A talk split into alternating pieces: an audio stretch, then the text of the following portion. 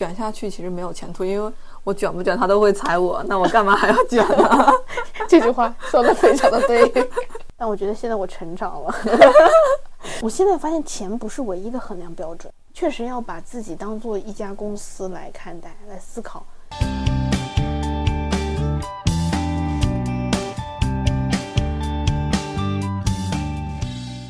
Hello，欢迎大家来到一千零一店啊！这是一档由两个被大厂裁员的待业女工发起的采访创业者故事的观察类博客。那今天呢，其实是我们两个试播的第一期。我们想在采访创业者之前，先采访一下我们自己。那相信大家最近也听说了很多关于互联网裁员的新闻。那其中阿里啊、腾讯啊、字节，它这些裁员其实都上了微博的热搜。不少自媒体的文章也都在写互联网裁员的这个话题。那正好昨天我看到一篇文章，题目是“离开互联网大厂的人还好吗？”哎，正好，那今天我们两个就来现身说法，跟大家聊一聊互联网裁员的这个话题。啊，然后我是周周，我是第一次经历互联网裁员的女工。哦，我是布布，经历了三次裁员，并正在经历第三次裁员的互联网女工。在聊这个话题之前呢，我觉得可以给大家介绍一下我们这次裁员的一些背景信息。嗯嗯，我们这次公司裁员动作非常快，一周之内就全部搞定了。就是从周一放出风声说，呃，当时还是一些八卦，对吧？他说可能会裁员。然后过了两天之后，可能到了周五的晚上，就知道这个消息是真的实锤了，并且周末的时候，各个部门的负责人都在统计名单。然后到了周一的时候，HR 就把所有的会议室全部预定了，然后就开始找人逐一的去聊赔偿的方案，然后签字，然后交接走人。嗯，所以整个的速度是远远超出我自己个人对于互联网裁员速度的一个预期。啊，我不知道布布之前经历了几次是不是也像这么快？嗯，之前经历的那几次没有像现在这么快的。那嗯，我们首先来聊一聊，就是呃，经历了裁员，我们自己的一个内心的一个感受吧。因为我呢是第一次经历互联网裁员嘛，以前呢都是在麦麦呀、微博呀、微信群里面呀看到大家转来转去，哎呀，什么公司又裁员了，什么这些。嗯，所以都是一个吃瓜的心态。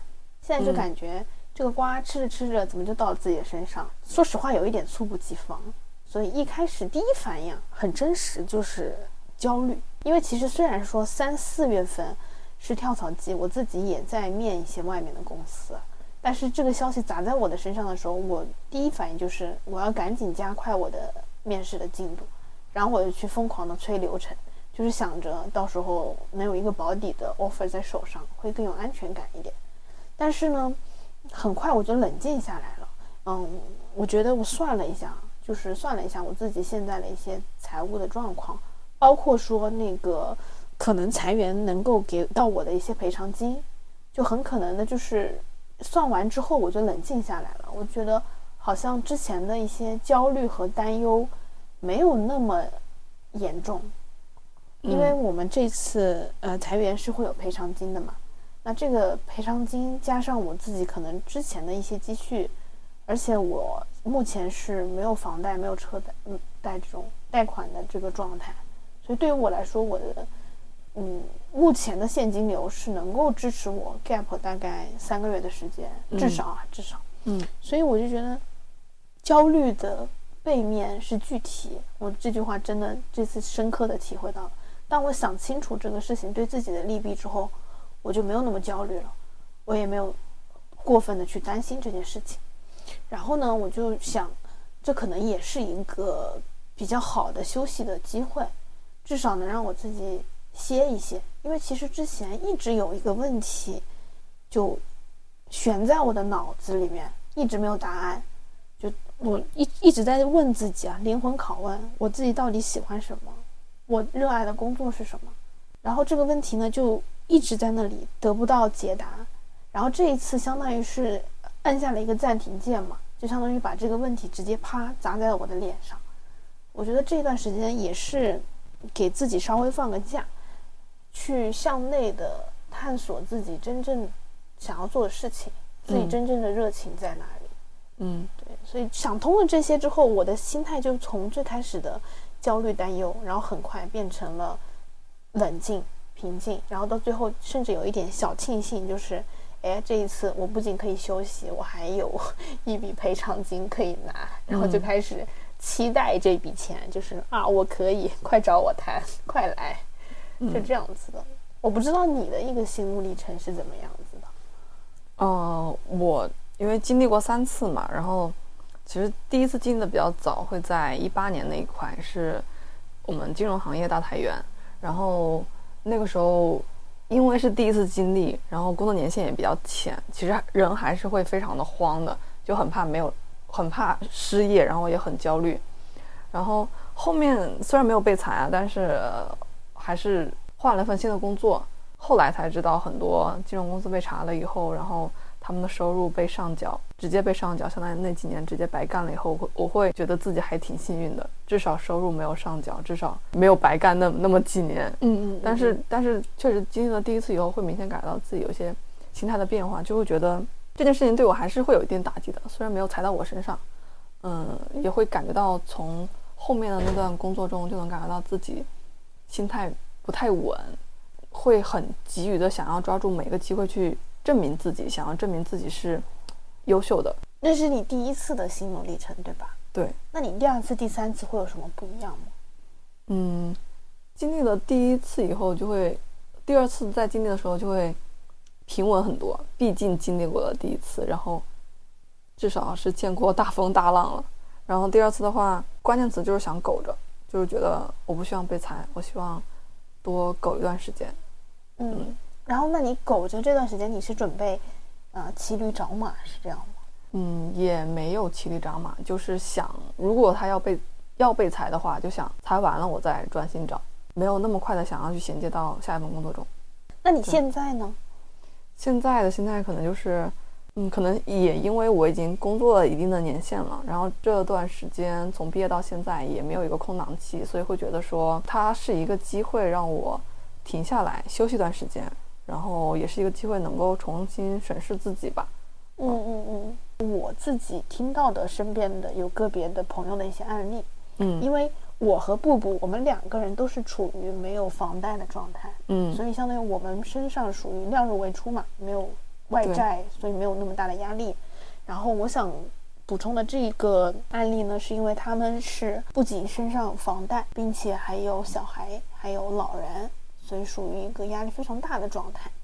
就是他们是其实是一对夫妻，两个人都在互联网行业，然后他们两个其实是一开始是一个很励志的故事，他们从自己的家乡，然后通过自己的打拼进了大厂，并且也成功晋升了，然后不管是薪资待遇还是职级，都是在互联网大厂里面算是一个比较不错的水平了。嗯然后他们其实也买房了嘛，然后后来生了孩子之后呢，就想着想换一个大一点的房子，把爸妈也接过来。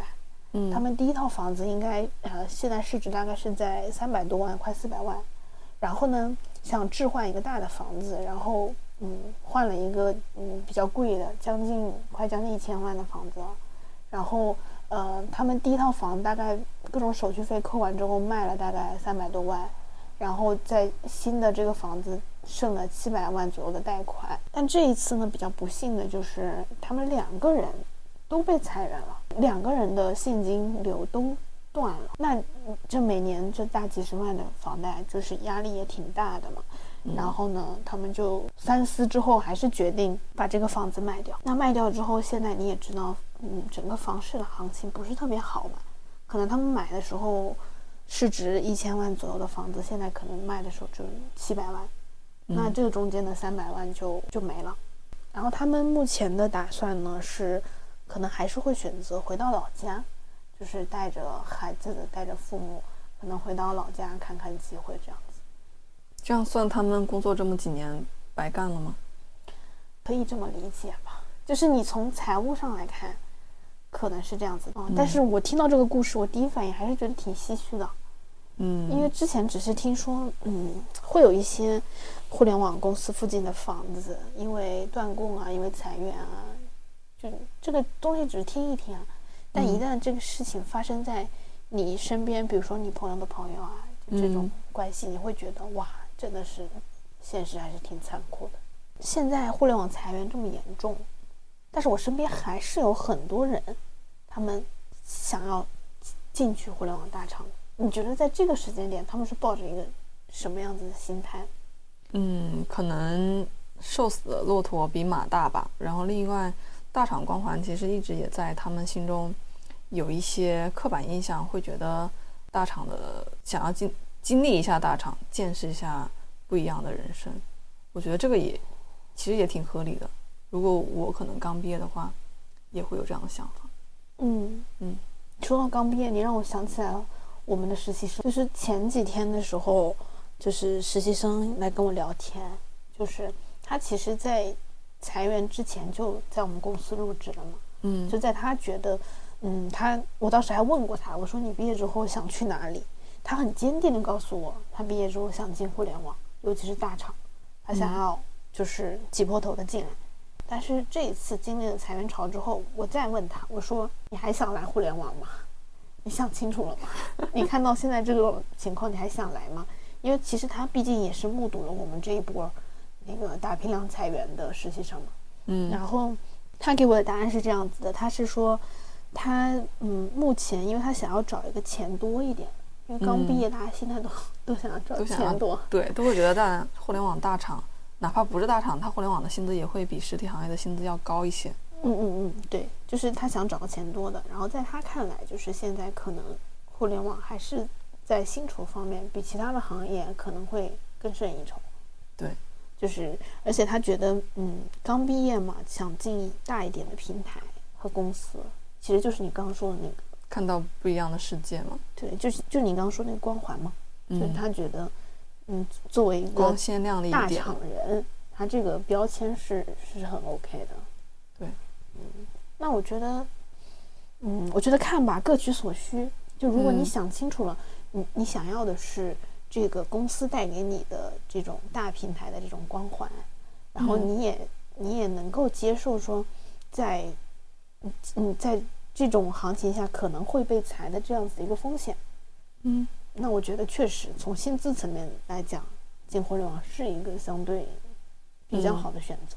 就如果你能顺利进去的话，我们实习生妹妹也跟我聊过这个话题，但她现在是说。她比较想考公，因为她算下来，考公的收入跟进入互联网大厂的收入可能会差不多，然后觉得考公的话会更稳一点，所以她会想要考公。考公的收入跟互联网大厂差不多？现在公务员待遇这么好了吗？对，浙江的公务员待遇挺好的。哇哦，说差不多年薪。哇哦，对，现在去考还来得及吗？都要研究生博士了，太卷了，太卷了。就是刚刚聊的是说从嗯实习生们的角度听到的一些事情嘛。那你觉得，比如说这一次我们经历过裁员之后，你自己会考虑进大厂还卷不卷？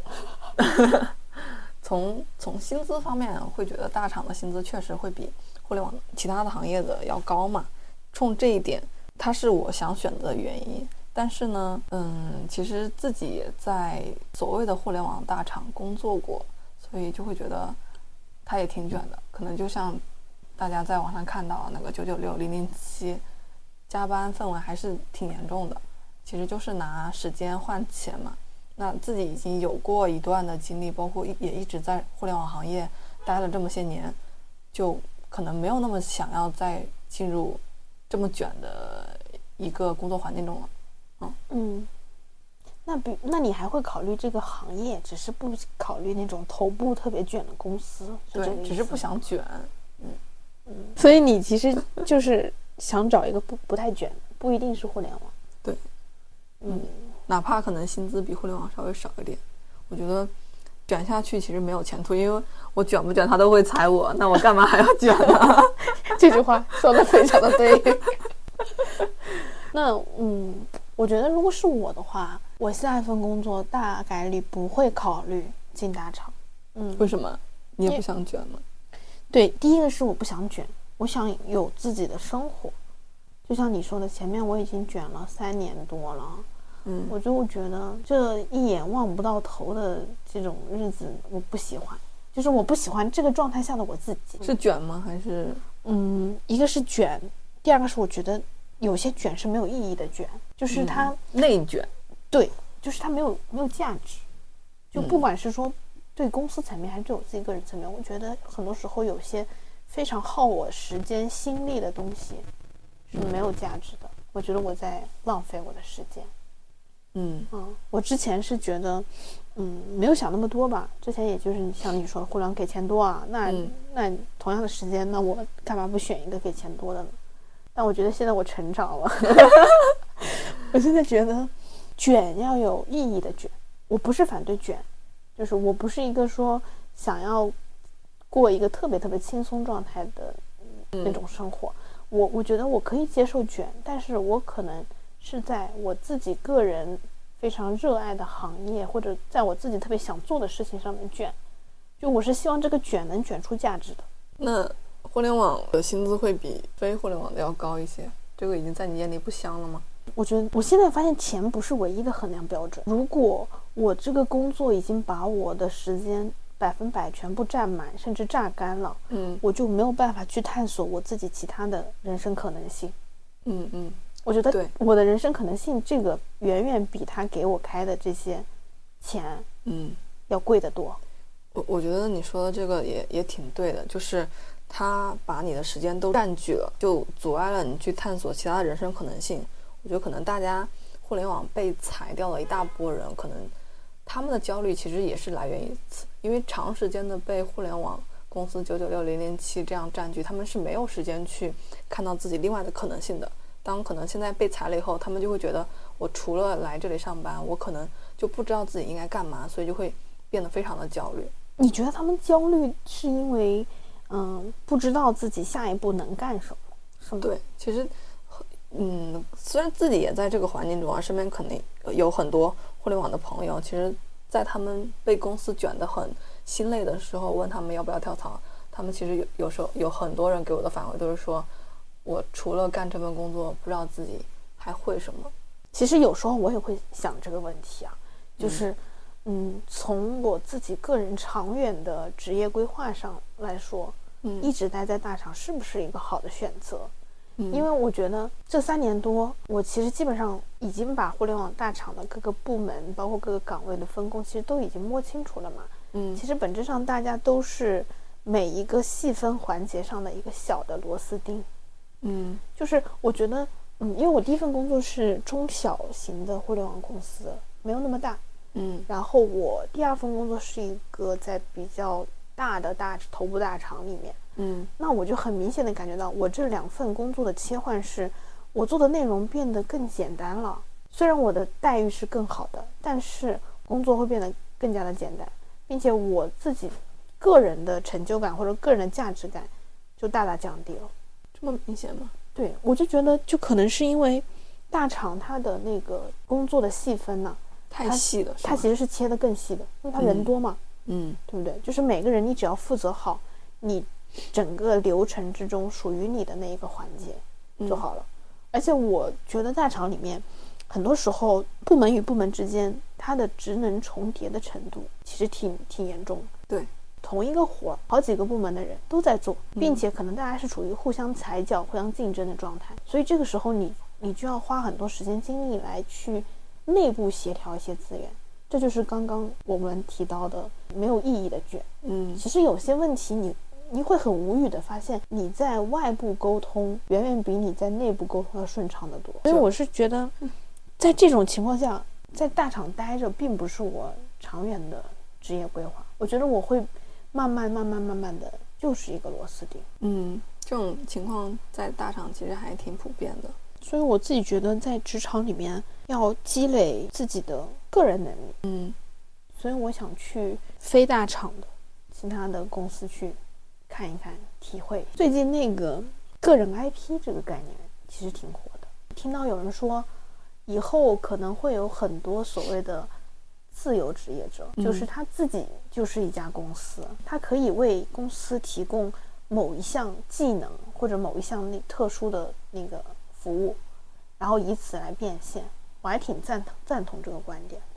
嗯因为嗯我觉得，确实要把自己当做一家公司来看待、来思考，这份工作你想要获得什么样子的技能，这个技能你以后能不能单独拿出去去跟市场交易去变现？这样子的话，你才有底气啊。就是就算我不管是在公司上班，还是我自己出去单干，我都能够赚到钱。这样的话，就算我被裁了，那我也没有那么那么的焦虑，也没有那么的没有安全感。嗯，还是要让自己就是除了工作以外有其他的价值。如果是只有一份价值的话，那这份价值哪一天公司把你裁了，你就可能看不到其他的价值点了。如果你的价值在市场里面是不被买单的话，会比较直接的产生焦虑，也看不清自己，然后市场也没有被认可。所以最核心的还是要创造属于你自己的价值。对，这一次我就发现，你有没有发现，就是我们其实不同的职能部门，它其实被裁了之后，每个人可选的范围是不一样的。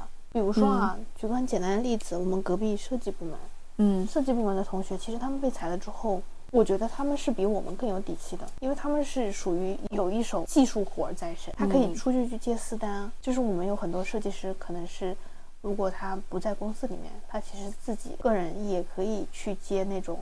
定制化的那种设计的那种订单，我不知道他们现在收入怎么样，没有了解过。他们收入挺好的，我我问过了个别设计，已经开始接上了是吗？不是不是，就是嗯，他是他的朋友，相当于是朋友的朋友的这种关系。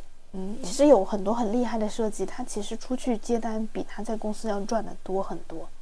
很多人在公司上班，他就是图个安稳。嗯，我我之前也有一个朋友。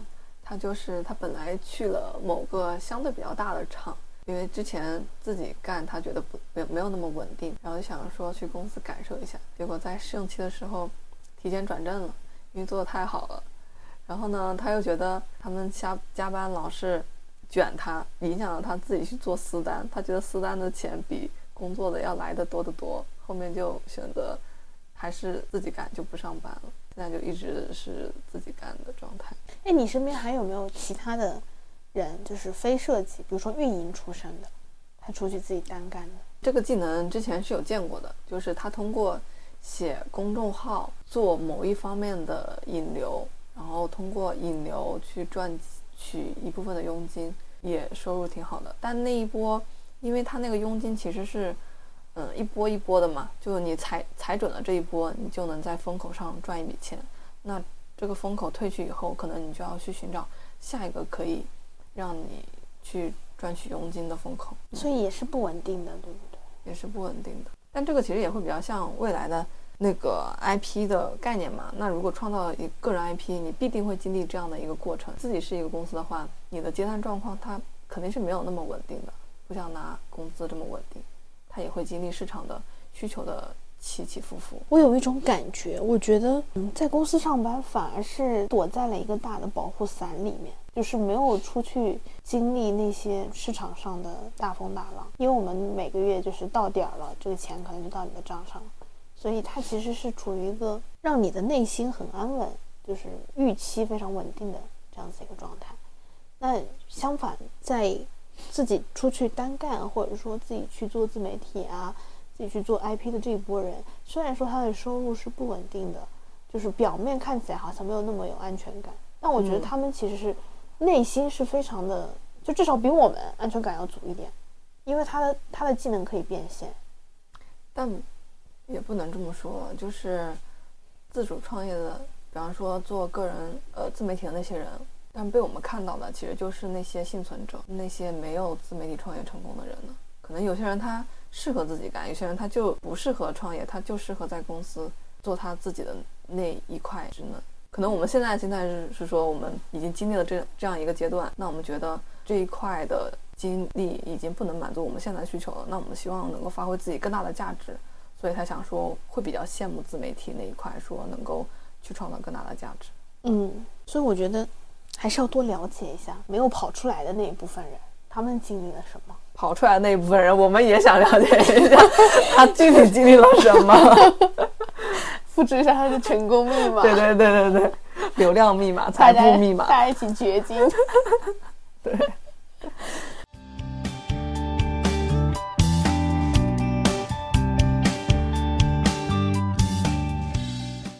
那最近其实不仅仅是互联网啊，其他很多行业公司，大家可能都会觉得不太好做了。是的呀。那这样子其实很容易焦虑，可能甚至是有点抑郁了。对。那针对现在这个大环境下，你觉得我们要怎么样能更快、更好的把自己的心态调整的更加健康？就是我有很多非互联网的朋友来跟我讲说，现在很多都不好做了呀，包括他们上班接的单也少了呀。自己单干的那些同事说，客户给的预算也会比较少，大家会相对来说比之前悲观一点。然后，我想引入我之前看到的，就是说，其实我们经济是有一个周期的，比如说十年为一个周期，那它是有一个峰值和低谷的。只是说我们现在是在这个低谷里面，包括疫情这个因素可能会让这个低谷更低一点，但，嗯，它一定会触底反弹的。只是说我们现在要把这个阶段熬过去，大家还是要对未来有一些信心的。你这让我想到了我最近看的 B 站的一个类似纪录片的节目，叫《激荡四十年》。嗯，它其实就是讲的中国这几十年来，每一年它都会梳理它经历的一些大的事件。嗯，我就会明显的感觉到，真的是有起起落落的，它是一个周期性的事情。嗯，你不能只在单点看现在的状况。嗯，你可能要把整个时间周期拉长。就我看这个纪录片的时候，我就觉得哇，在时间的长河里面，在历史里面，我们真的是非常渺小的一个尘埃。嗯，就是我们现在可能确实就像你说的，在那个低谷里面。对。但是我们要相信，我们会有更好的，会长起来的那一天。其实也很推荐大家平时有空的话，可以去了解一下积极心理学。嗯因为呃，我可以推荐一个人，是那个清华大学的心理学的一位比较资深的教授彭凯平。嗯那他其实嗯会做一些关于积极心理学的，不管是科普也好啊，或者说分享也好，嗯我觉得有时候听了他的播客之后，我整个人的内心就平静了，真的感觉很乐观，没有那种非常烦躁啊、焦虑。我觉得经过他的那些开导之后，确实我觉得没必要。嗯。就很快就能走出来。然后我也有看那个哈佛的课程《积极心理学》，但他那个课程比较长一点，二二十四个小时，要看比较久。但其实耐下心来把这二十四个小时看完以后，其实还是有很大的收获的。我觉得对我的心理健康程度上，嗯，更巩固了一些。那我们后期呢也会把我们刚刚提到的推荐的这些视频啊，包括说推荐的一些文章，我们会放在那个下面的文字的部分。到时候大家如果有需要的话，也可以去自取。嗯嗯那在这里呢，我们也想预告一下我们后续的一些播客的内容。